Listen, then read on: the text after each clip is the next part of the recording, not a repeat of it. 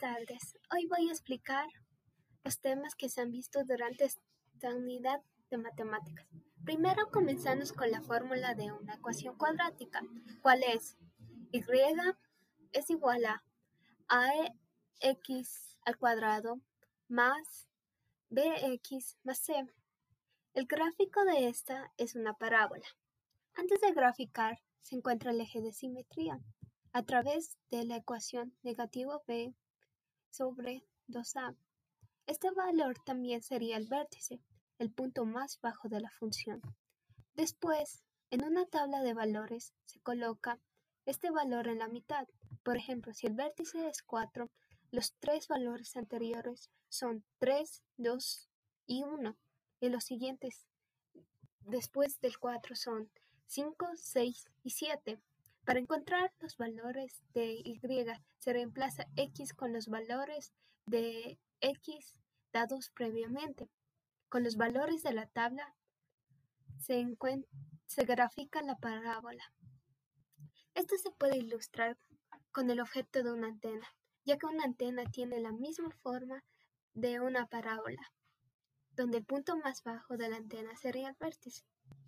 Para determinar si una parábola tiene una raíz, dos raíces o una raíz imaginaria se puede ver en el gráfico creado con los valores obtenidos por la tabla de valores. Una parábola tiene raíces imaginarias cuando no intercepta el eje X.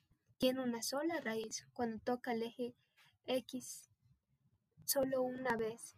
Últimamente está presente, esta presenta dos raíces cuando atraviesa el eje X dos veces.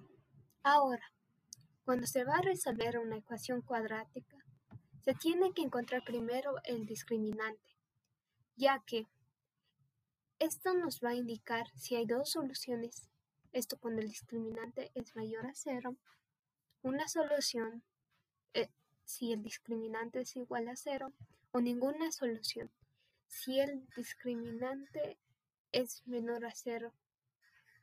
Pero también se puede utilizar la fórmula general, cual da un resultado que indica las raíces de una ecuación cuadrática. Aunque algunas veces hay un número indefinido como solución, ya que el resultado de la fórmula, cuando ocurra eso, significa que son raíces imaginarias. Últimamente, la función cuadrática tiene un mínimo o un máximo, cuál es el vértice de la parábola. Entonces, si la parábola tiene una concavidad hacia arriba, el vértice es el mínimo de la función. En cambio, si hay una concavidad hacia abajo, el vértice es el máximo. Gracias por la atención y espero que hayan entendido todo.